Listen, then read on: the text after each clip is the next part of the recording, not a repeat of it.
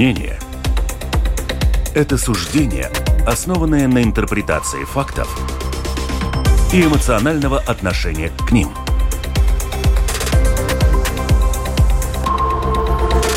Открытый разговор с Ольгой Князевой на Латвийском радио 4.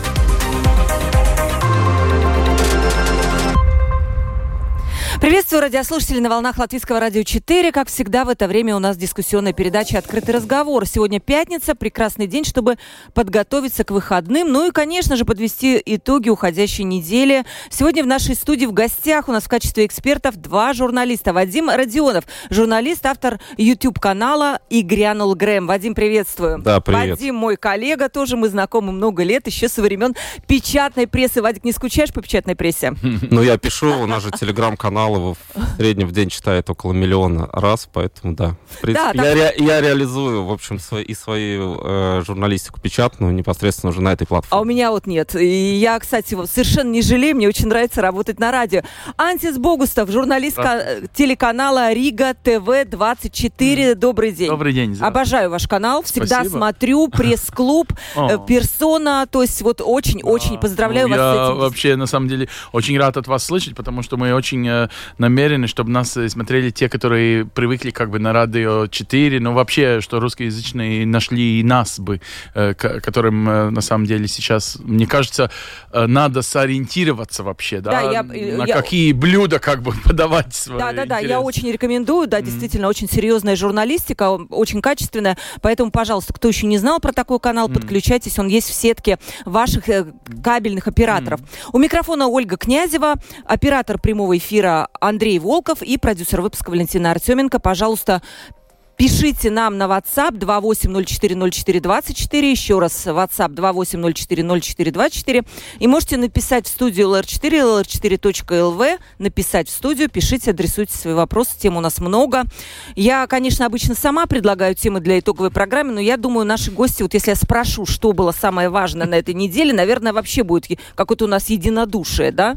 Дошечка. Дождь. Вадим, Конечно. тоже считается так? Ну, смотря что мы подразумеваем по самым важным. А для меня важно то, что происходит сейчас, э, например, на фронте. Но с точки зрения медийности, конечно, и вот того, что взорвало именно социальные сети, да, телеканал «Дождь» — это, безусловно, одна из э, главных э, новостей.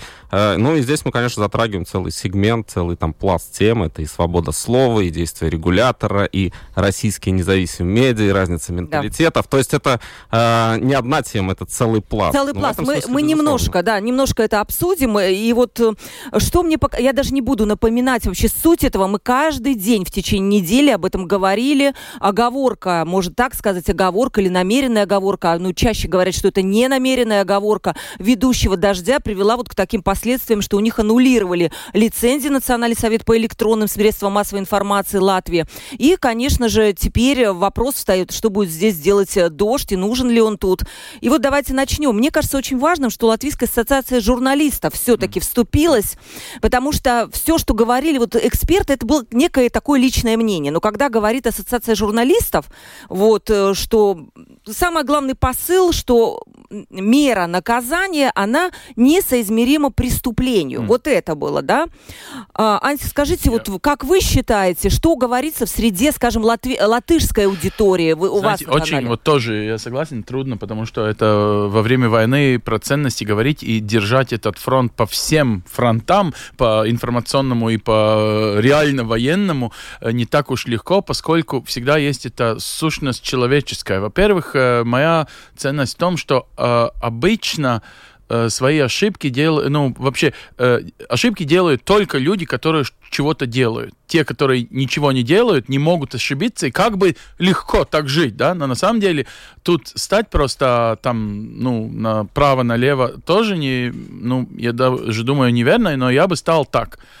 Я бы был очень резким и таким, ну, ужасно таким строгим а, со стороны этого совета, но так бы махал кулаками, что они, ну, бы испугались, но дал бы все-таки шанс, потому что, знаете, я гордился, когда именно Латвию, ту, которая как бы притесняла разные меньшинства и так далее, выбрали люди, которые, ну, ну, которые цен, ценили, наверное, и тогда наши ценности.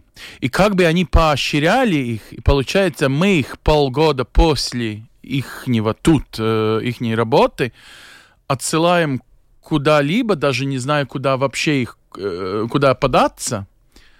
И знаете, со стороны точки зрения вот именно свободы слова, я, например, каждый день как молитву себе ну, напоминаю, что я не должен э, как-то прилегаться к одному другому мнению, я должен бороться, чтобы у каждого в демократии была возможность сказать свое мнение. И я не должен всегда согласиться даже со своими коллегами. И также и они. Я не думаю, что они э, всегда ну, должны быть на 100% с, с позиции, скажем, Евросоюза.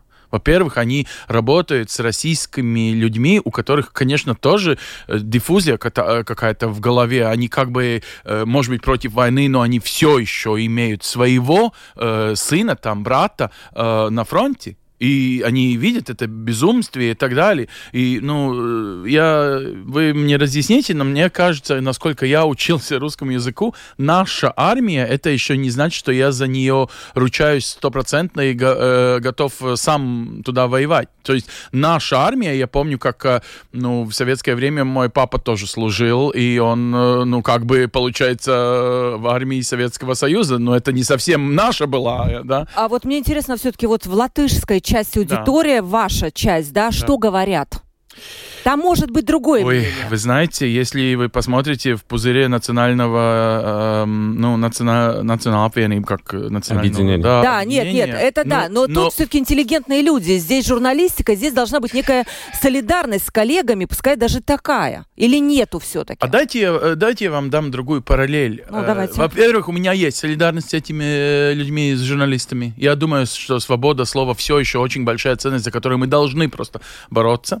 Во-вторых, мне тоже нравится, что это союз журналистов, который вступил, что это не так, ну, сразу можно порезать и все-таки убрать. Это не, ну, это все-таки один очень важный ресурс, как какого-то сигнала от демократической части, от нормальной части мира в сторону России. Да? Э, я думаю, что нормально мыслящие люди увидели немного параллель в этом ужасе, который происходил, можно или не можно гениталии ставить на, на крест э, в Давгопилсе. Это же тоже про такие как бы самые святые ценности, да? Как вот, э, как у нас это э, ветруден с глаза, как сказать, ну... Буря в стакане да, да.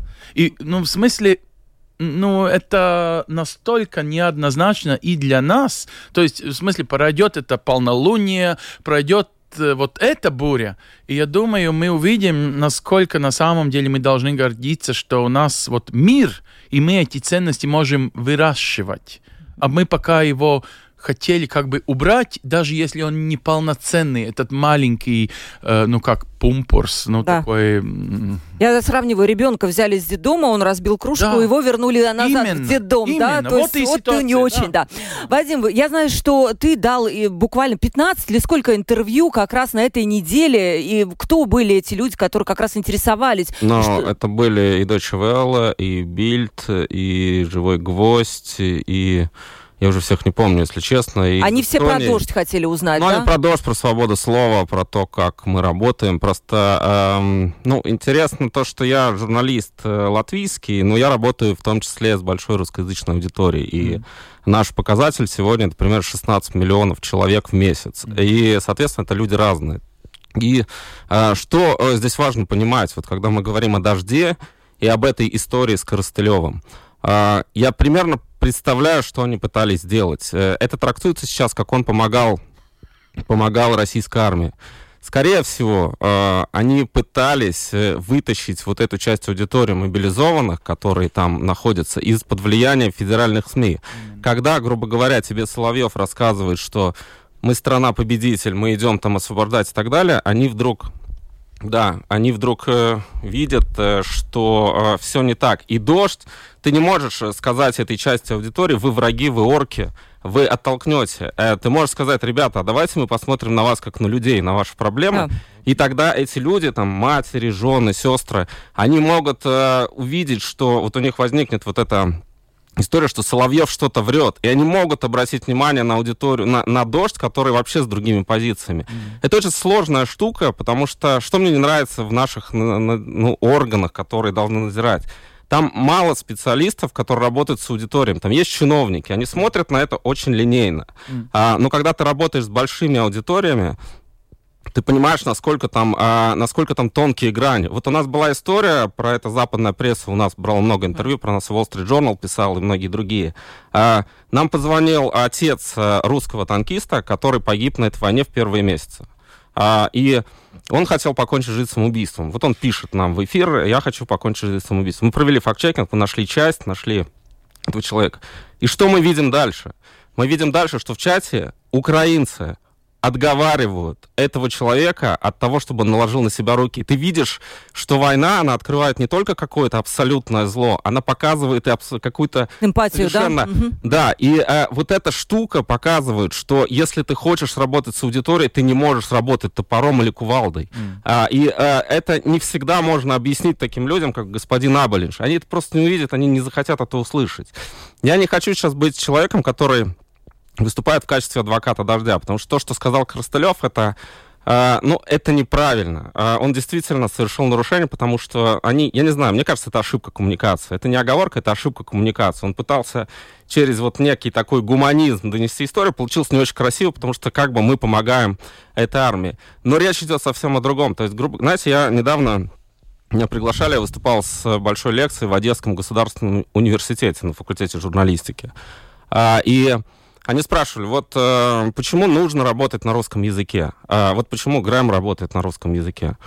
Э, я сказал, знаете, если э, наши эфиры смогут хотя бы одного российского гражданина убедить, что не надо идти воевать, значит, мы, скорее всего, спасем одну человеческую как минимум жизнь, он кого-то да. не убьет. Не убьет, и себя а, не убьет. И да. себя не убьет, и кого-то еще не убьет. А, и вот эти тонкие материи понятны именно журналистам, профессиональным. Поэтому я за то выступаю, чтобы такие вещи и такие кейсы разбирали разбирали именно эксперты, а не просто чиновники, которые что-то увидели, хоп, давайте лишим за лицензии. минут 8 а вот, знаешь, пока да? Вадим да. говорил это, я тут вспомнила, господин Херманис, режиссер, да, уже которое время он начал критиковать «Дождь» в связи с интервью с мэром э, Стакисом. Ему показалось, что вопросы звучат имперски. Ну, вот так вот, да, и, кстати, не один раз я слышала вот такое обвинение, что э, приезжие россияне, они ведут с некой такой долей имперскости ко всему вот этому маленькому. Но это ладно, это не наша тема. Он сказал так, мы понимаем, что Путин враг дождя, но в то же время телеканал симпатизирует народу, который сейчас активно ведет себя как враг. Действительно, такой вопрос, Анси, может, вам сначала. Действительно, можно ли критиковать Путина, вот насчет дождя я говорю, но при этом симпатизировать простым людям. Тут ведь принципиальная разница в чем я вижу. Херманис видит простых людей э, России как виновников войны. А дождь видит их как жертвы этой войны. И им симпатизируют. И вот здесь вот эта большая разница. Вы знаете, я, если можно, отвечу другим образом. Я как-то вот... Э, ты был в Одессе, я был в Израиле. Зашел второй раз в жизни в музей э, Яд Вашим, который рассказывает про все этот ужас э, Холокоста э, во Второй мировой. Я не знал такого факта, что когда появилась новая технология в начале столетия э, Германия, то есть э, Гитлер и Гиммлер и все эти ужасающие люди решили, что вот эти технологии, новая, новую технологию, радио, мы даром будем, будем раздавать людям в Германии и будем их лечить. Просто, э, скажем так, извините, мочить сортир. Ну, в смысле, как Путин бы сказал, но, но гитлеровским образом, то есть промывать мозги, да? И это случилось в 29 году. В 33 году стали погромы, и люди шли уже, ну, э, ну, скажем, даже и убивать, и побивать. Сначала в 33-м э, побивать, потом э, в 40-м уже убивать своих, например, еврейских на самом деле, ну, э, каймени, как сказать? Да, соседей. соседей. То есть мозг человеческий, он получается, что можно промывать, и он промывается. И вот в этом и смысле, что, видите, мы ужасаемся по такими большими процессами, через которые немцы еще сегодня, 70 лет э, после Второй мировой, немцы в школе все еще промывают мозги своего уже четвертого поколения послевоенного. Да. То есть ну, смотрите, какой процесс мы увидели как бы в этом примере. Ну, для меня, я этот, в этом музее увидел, что еще произойдет с российской нацией. И если мы, соседи, и, кстати, вот, вот как много, и как, как я дорожу вот Латвийс Радио 4, э, тем, ну, вообще возможностей, что у нас есть пример, что, что русские люди не обречены жить в ужасе, в каком-то, ну, психопатии какой-то. То есть, что могут для россиян демократия и свобода слова тоже работает. Это не, не так, что э, человек русский не может таким владеть. И я не, не согласен на 100% с господином э, Хермансом, хоть он, кстати, э, наверное, эту имперскую какую почувствовал, и даже когда он учился в Москве, он, он кстати, очень хороший режиссер в Латвии именно из-за этого, что он учился, э, по-моему, в Москве, а не в Петербурге, но где-либо, но в России, да, Э, ну, то есть это могучая страна, и в Париже вы такое почувствуете, есть и разница между паризианами и, не знаю, людьми из Страсбурга, из маленького как бы городка э, и, и так далее. Ну, то есть я не уверен, что мы в таких нюансах должны э, входить, но в больших... Э, вопросах, я думаю, мы должны ценить, что какой-либо, или это театр русской драмы, или того, тот же его театр, Jaunais Rīgas театр, мы должны всеми образами любить возможность любить этого человека, который сейчас заснул в ужасе, ну, ну, российского человека, которого вот этот радио, ну, сегодня это другие медии, сегодня это социальные сети, да, и может как-то, я надеюсь, раньше, чем позже, ну, пробудить. Пробудить, просто, да. Вадик сказать, у меня есть еще один очень важный вопрос. Вот э, у нас, кстати, разгорелась дискуссия внутри редакции. Mm. После вчерашнего сообщения господина Сарца, который сказал, самую большую выгоду от закрытия дождя получит э, Кремль. И он сказал такую фразу. По мнению Сарца, в команду телеканала «Дождь» мог внедриться агент службы безопасности, который преднамеренно создал хаос, и служба государственной безопасности ранее обращала внимание на такие риски. Он сказал, что все, что сейчас происходит с дождем, это успешно реализованная операция рефлексивного контроля. И э, тут, наверное, уже не выглядит странным вот это вот высказывание господина господина Абалынша о том, что дождь создает угрозу национальной безопасности. Ой, не знаю. Вот... На самом деле, мне кажется, мы иногда тоже склонны к каким-то теориям заговора. Возможно ли, что среди тех журналистов, которые приехали сюда, есть э, агент ФСБ? Возможно. Э, я этого не исключаю. История с Коростылевым и то, как она разворачивалась, мне не очень кажется, что это какой-то э, план ФСБ, потому что там было нек некое высказывание, это некое высказывание, по-моему, Бабченко первым подхватил. Он мог его не заметить. Это вообще история могла пройти незамеченной. Как, uh-huh. например, потом стали вытаскивать какие-то твиты. Э, и я не видел там э, симптомов, что это, грубо говоря, начали раскачивать там условно РИА Новости или ТАСС, или через Life какой-то вбросы, потому что, э, ну, есть определенные процедуры, есть э, определенные телеграм-каналы, э, и в Беларуси Лукашенко, да, как вбрасывают определенные инфо инфоповоды, и дальше они начинают развиваться. Вот ничего подобного здесь не было. Первая шла, условно говоря, назовем это от своих, может быть, конечно, это глубоко законспирированный агент, но я, честно говоря, не думаю, что Коростылев, который, кстати, известен своей последовательной позиции, и никогда там не было никаких вопросов по поводу того, на чьей он стороне, а, у каждого бывает, ты сама работаешь в прямом эфире, можно иногда так сказать, тебе кажется, а, все нормально, а потом кто-то привяжется, что ты не так формулируешь. Да, наверное, у каждого из нас были Конечно. такие случаи, и у меня тоже ну, было, да, и да.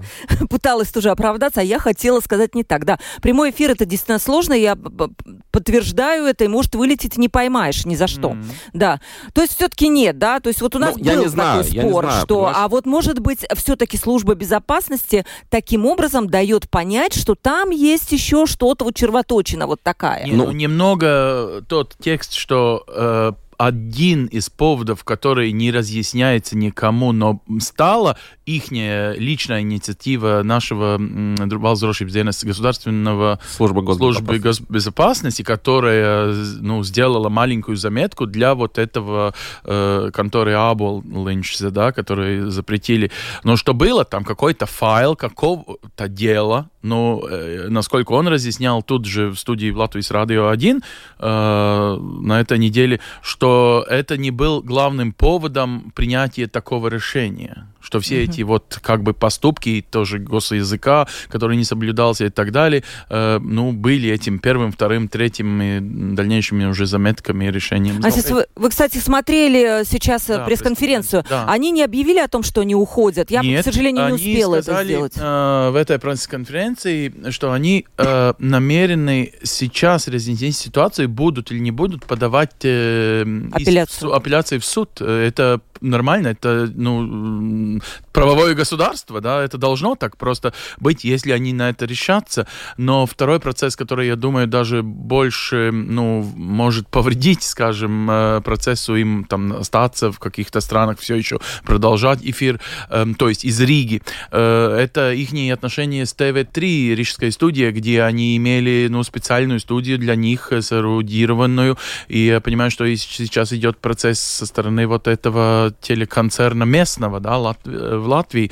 Так что это не такая уж, э, ну, такая ситуация. И, ну, давайте скажем, есть и благо в этой ситуации. У нас есть и второй вариант, это Current Times или настоящее время. Они, конечно, поощряются, я понимаю, на стопроцентным американским э, правительством, mm-hmm. то есть это другого рода медиа, там надо это иметь в виду, э, но они сейчас сооружают, насколько я знаю, там уже набираются коллеги новые, которые будут иметь русскоязычный канал да, на трех балтийских странах, ну, вещать, и, наверное, уже доступен в интернете и уже для другой аудитории, которые, на самом деле, э, получается, сделали тут, э, где живут русскоязычные люди, э, ну, в Европе, да, в большинстве, но не только для этого региона, канал, на котором мы разговаривали, мне кажется, 15 лет назад, э, что балтийские страны должны бы делать это вместе. Эстонцы сделали, говорили, что это не да. так уж все путем по, по, по ну, по но я стоял истоков этого проекта. Ну, вот. мы, мы как раз тогда обсуждали и с литовцами, и с эстонцами, когда да. запускали ТВ+, были там разные встречи.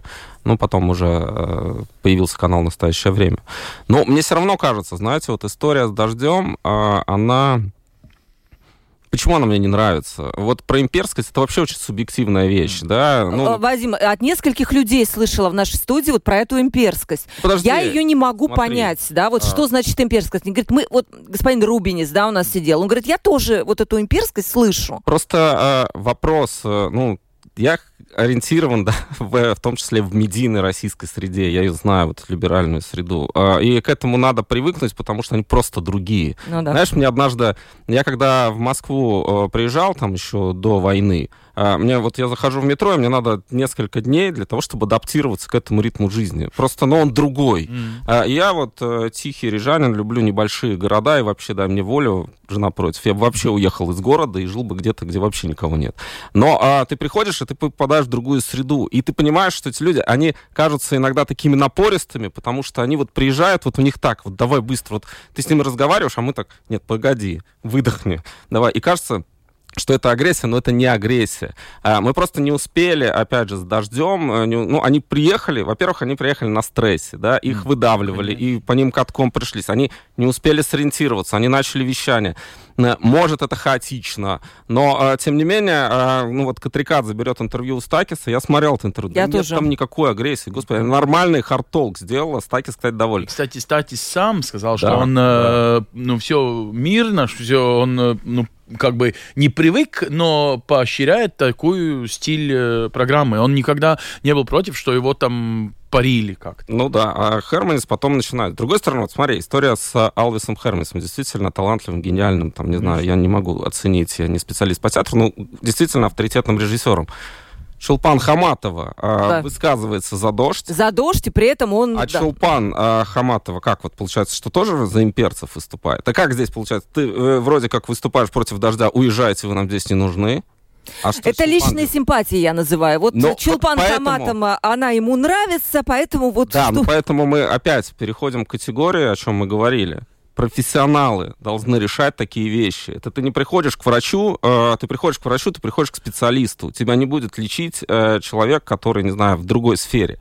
Э, когда мы разбираем журналистские истории, э, сложные журналистские истории, важно, чтобы этим занимались специалисты. Mm. Э, чтобы приходили к независимым экспертам, которые, которые знают эту среду, которые знают, в том числе, если мы говорим, опять же, если мы, как страна, пригласили э, русскоязычные либеральные каналы, пригласите людей, которые разбираются, как это устроено. Почему дождь отличается от наших представлений? Почему мы любим дождь, когда они за пределами Латвии, мы восхищаемся, дождь крутой, э, мы вообще там все, я сколько слышал от коллег. А потом они приезжают к нам, да, мы видим этих людей здесь, да, мы видим их недостатки, да, мы видим их особенности, и все, мы уже совсем другое. Что еще? У нас есть еще время? Или... У нас есть время, да. Один важный момент. Да. А, что меня просто поразило до глубины души, я считаю, на это надо обращать внимание – а, мало того, что они лицензии лишают, они хотят поставить геометку, э, геоблокировку на YouTube. Ребят, вы чего? Да? Uh, у нас доступны на YouTube-каналах, uh, где Соловьева заблокировали, но mm-hmm. там еще куча зеркал есть, где они вещают. Вы дождь блокировать будете? Mm-hmm. И при этом вы говорите о том, что мы хотим, чтобы русскоязычные не смотрели Соловьева. Ну, вы блокируете фактически ну, популярный канал, который mm-hmm. смотрят в том числе и назовем так, сторонники Путина, в Ютубе.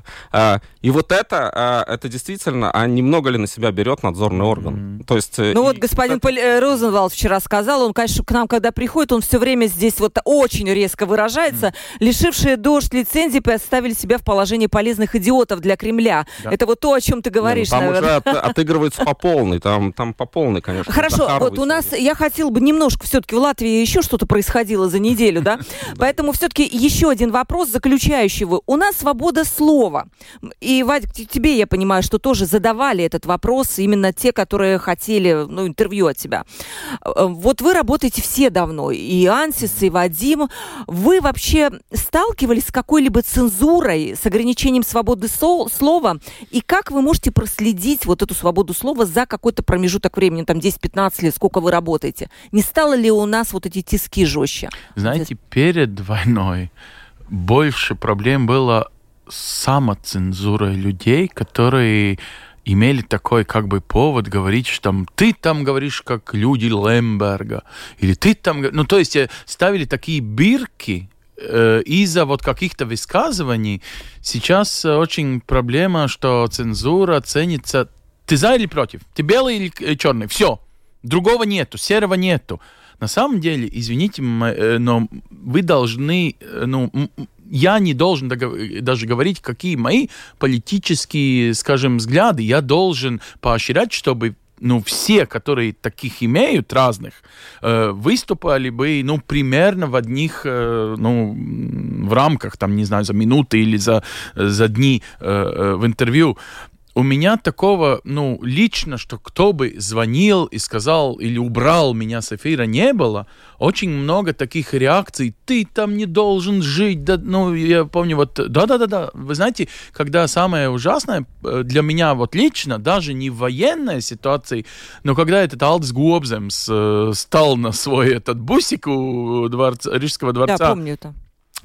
После этого это просто ужасно было, насколько люди стали ужасными, ну, это из-за чего? Из-за вакцины, на самом деле, все происходило.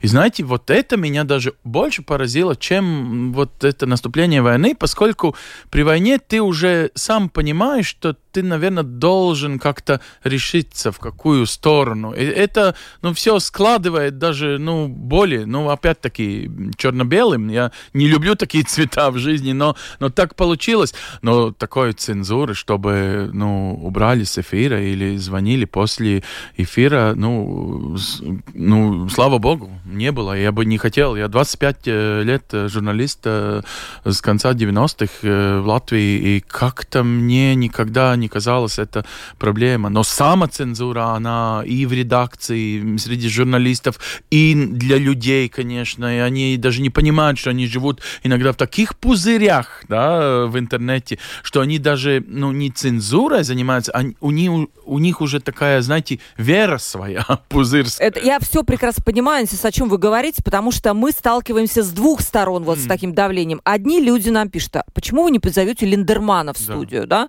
Вот почему? Почему? Вы, вы что, не дай, вы боитесь, что ли? Вы не даете слова? И, конечно, мы для себя определяем нашу редакционную политику, кого мы зовем, кого мы не зовем mm. и почему. Это нормально. Конечно. С другой стороны, вот вчера у нас был господин Ушаков в студии. Он евродепутат от Латвии. Конечно. Но тут же я вижу в, в Фейсбуке сообщение, а что вы его зовете? Он же с подмоченной репутацией. Вот мы тоже не должны этого делать. И это бесконечно продолжается. Не, ну это да? вообще э, представление вот. о нашей профессии. Я как-то уже тоже об этом рассказывал. Ребят, мы общаемся с теми людьми, которые могут быть нам неприятны. Э, журналист вообще не обязан вам нравиться. Да? Мы как э, мы препарируем какие-то проблемы нашего общества, э, и это не обязательно, что мы, э, мы не шоу-звезды, да, когда-то люди приходят, чтобы повеселиться. Поэтому журналисты постоянно сталкиваются. Ты иногда идешь в разрез со своей аудиторией. Она хочет слышать от тебя это, а ты показываешь слышим, а, вот мы, например, приглашаем, а, вот вчера приглашали американского военного, а, военного эксперта, такой Гарри Табах, и он рассказывает о состоянии там э, под Бахмутом, да, под Бахмутом.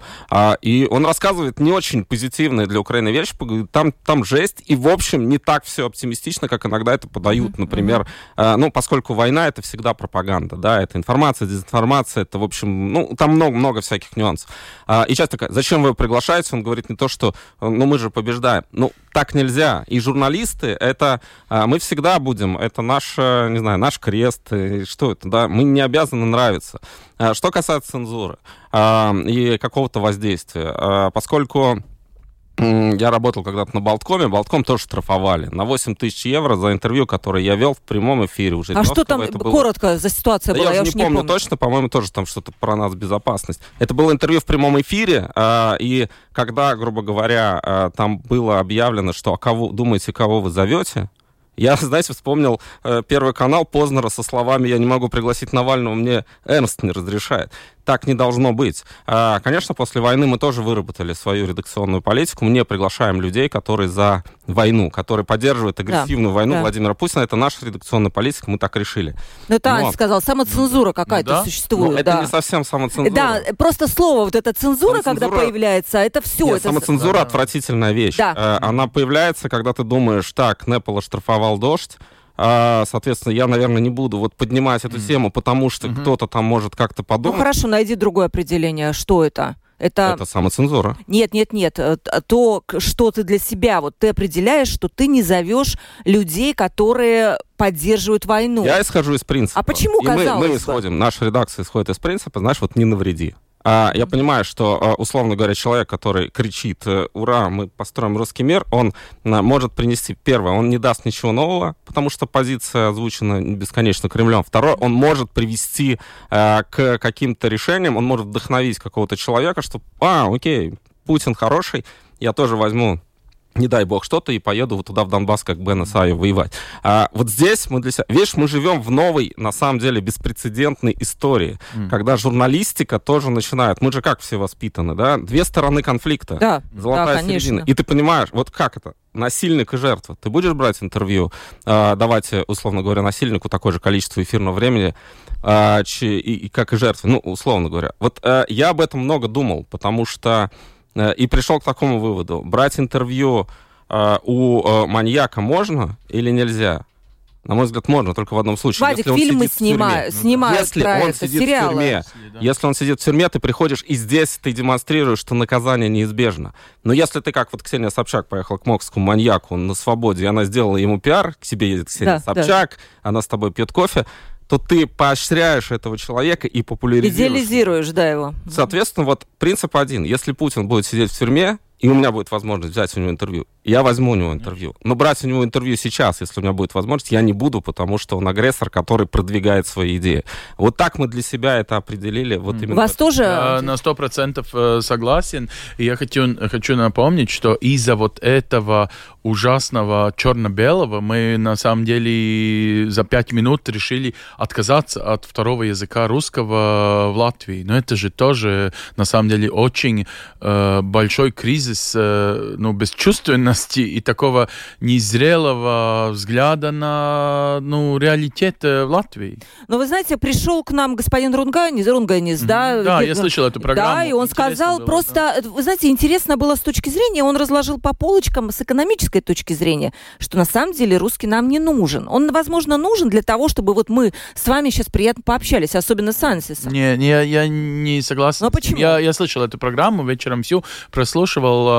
Э, я не согласен, потому что я ну, например, у меня такая трагедия, что мои дети никак не слушают меня, что им надо и русский, и немецкий учиться. И я каждый, ну, у них э, даже родственники в, в Германии живут, не только это э, самая большая европейская, э, ну, э, страна и так далее. Ну, ну, в смысле, я не думаю, что Пушкин виноват из-за этого, что он на таком же языке писал свои, ну, стихи, на котором общается Путин. Ну, в смысле, я никогда в жизни не, не стал бы. Я, я вообще в ужасе, когда я это слышу, поскольку я в ужасе, что ну, и на самом деле, ну, ну, я не думаю, что это культурная нация, которая э, путает эти вещи, власть и, и народ. Мне кажется, знаете, здесь произошла... Э, Путин добился того, чего хотел. Э, он на самом деле, э, он пытался монополизировать право на русский мир, право на русский да. язык, право на русскую культуру.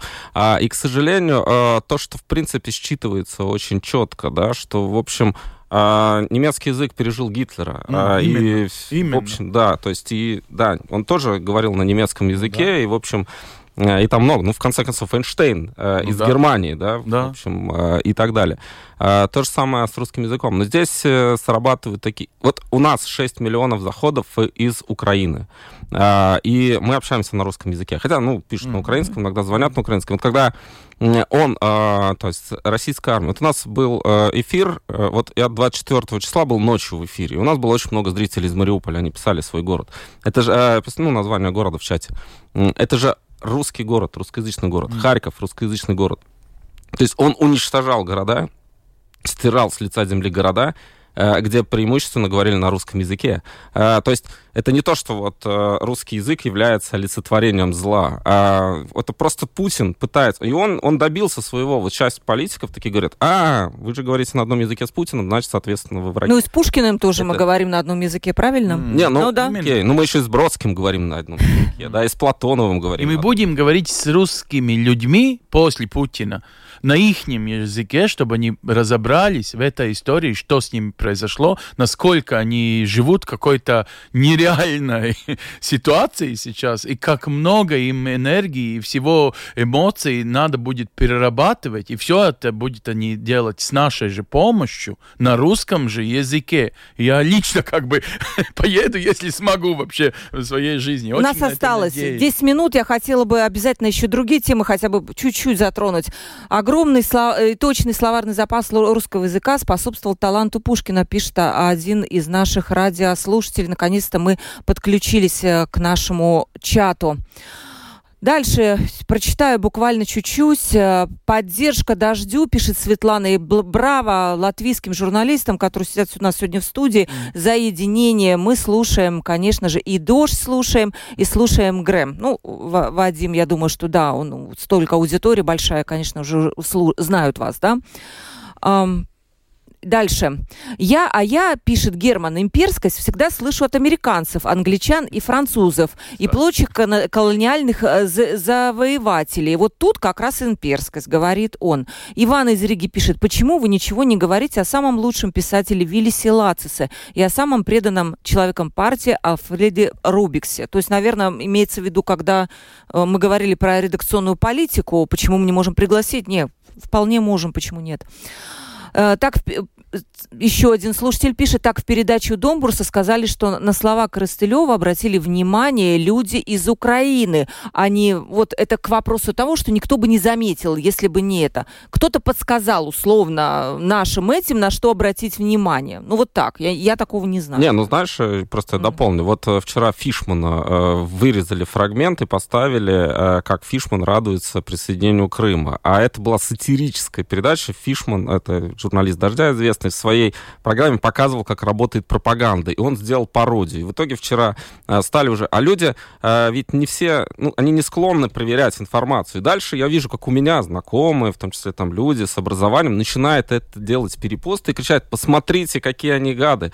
И вот я еще... видела этот а, перепост. Это же, ну, то есть ты можешь любого... Вот ты пошутишь неудачно или удачно, вырезаем из контекста, ставим фрагмент Оля Князева, там, не знаю. А у меня была такая история, да. я очень коротко Понятно. расскажу, как раз только санкции были введены. Я в Фейсбуке, у меня закрытый профиль, написала про то, как экономика Латвии может столкнуться. Ну, то есть будут потери, железная дорога зависит, транзит зависит.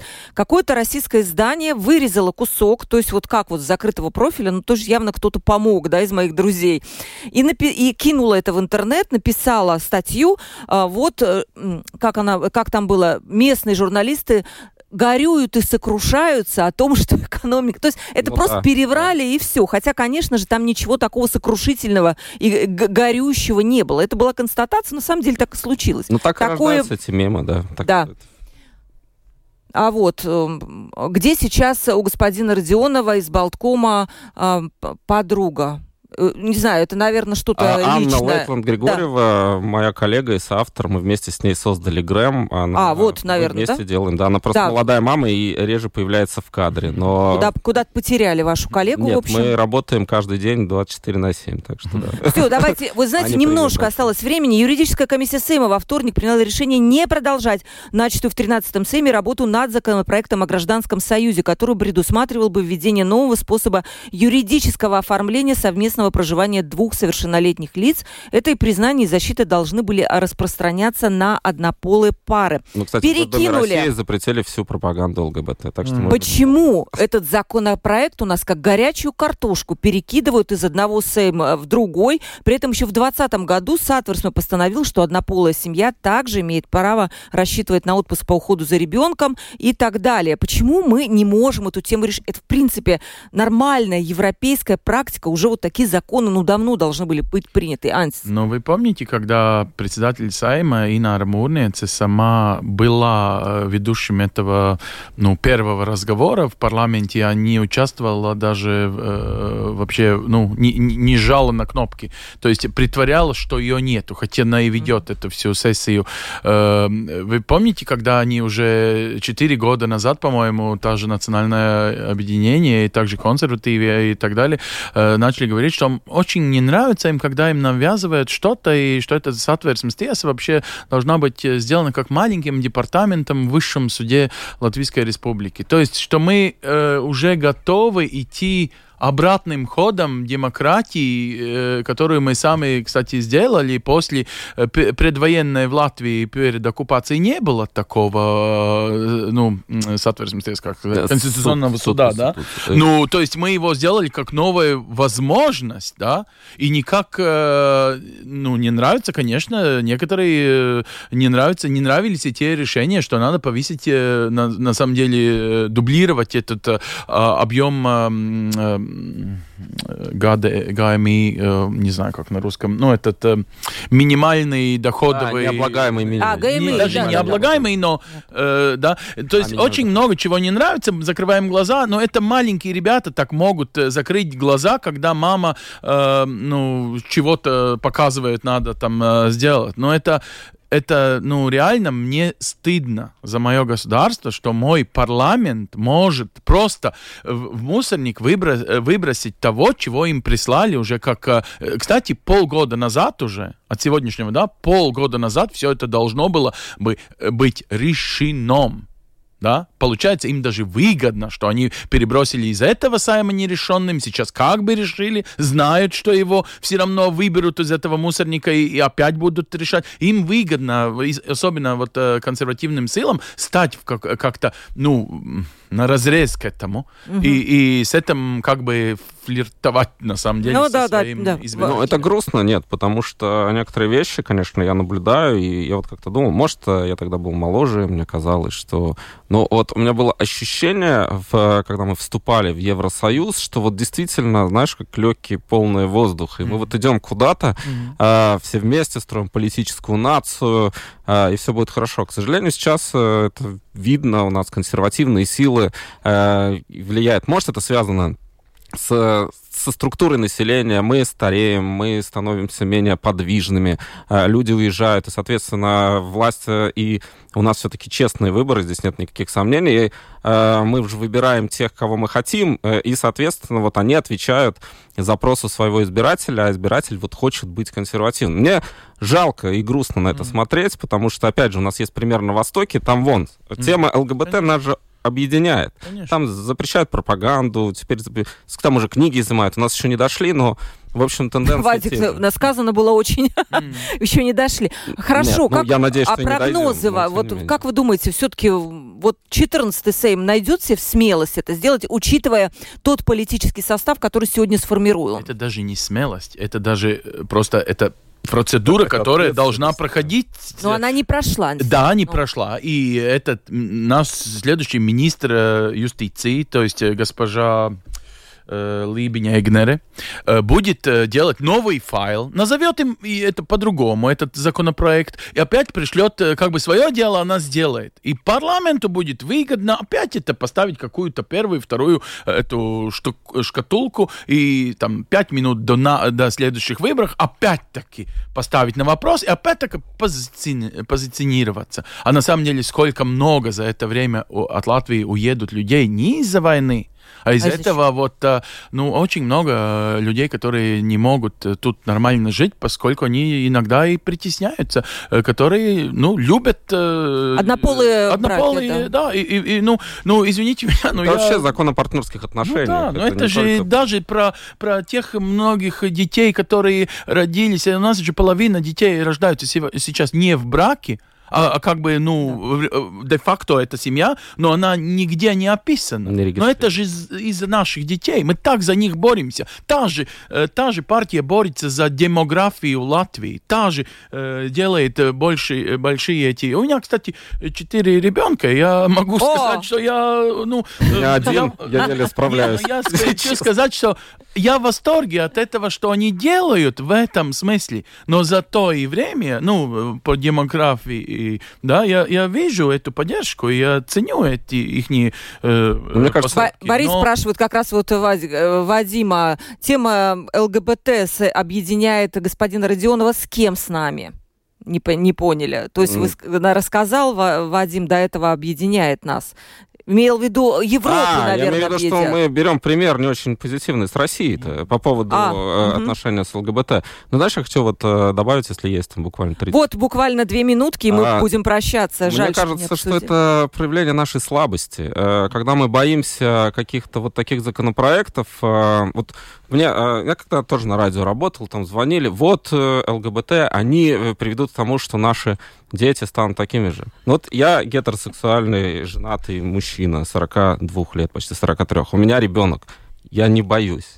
ну, просто у меня есть знакомые из э, ЛГБТ-сообщества. У меня нет никакого страха, что но имеется Они... в виду, наверное, какие-то подростки, которые вот могут быть еще да, не определившимися. Просто, э, мы боимся вот что, что нашему обществу, нашим э, ценностям, э, не знаю, с традиционной семьи угрожает, что люди, которые уже, ну, являются представителями ЛГБТ и хотят оформить отношения, что это, как это повлияет на гетеросексуальные семьи. Да никак это не повлияет. А, вот многие вещи, которые, а, которые вот мы гипертрофируем, тот же дождь, вот представь себе ситуацию в любой другой европейской стране, да вообще бы не заметили. А у нас это вынесено mm. просто в какую-то там угрозу национальной безопасности.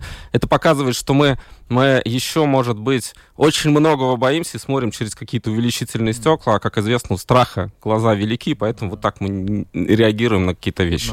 Короткий вопрос, Светлана. Почему не регистрируют браки? Вот пол, полминутки буквально, э, ну, как думаете? На самом деле, если эти э, э, люди подают в суд, они могут зарегистрировать регистрировать их отношения, но через суд. Но должны ли люди свои отношения регистрировать в ну, суде, по, по, не в ЗАГСе, да? Почему-то вот, да, есть какой-то феномен, что не хотят э, ну. регистрировать ну, браки именно официальные. И в Латвии действительно доля вот этих незарегистрированных браков, по-моему, 55%, насколько я помню. Но нам надо прощаться. У меня было очень много еще событий, которые мы готовы, должны были обсудить. Это и политические, тоже наши всякие выборы, которые вот уже третий месяц продолжаются. Но э, надо прощаться. Вадим Родионов, журналист, автор YouTube-канала «И грянул Грэм». Вадим, э, благодарю за то, да, что спасибо. пришли сегодня в студию. Успехов вашему каналу тоже. И Ансис Богустов, журналист телеканала Рига ТВ-24. Спасибо вам огромное, Спасибо. что пришли и рассказали свою точку зрения.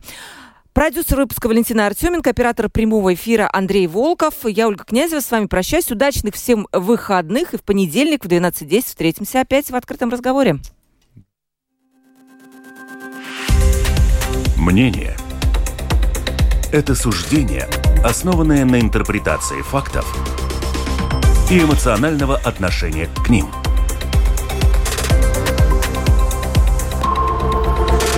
Открытый разговор – с Ольгой Князевой на Латвийском радио 4.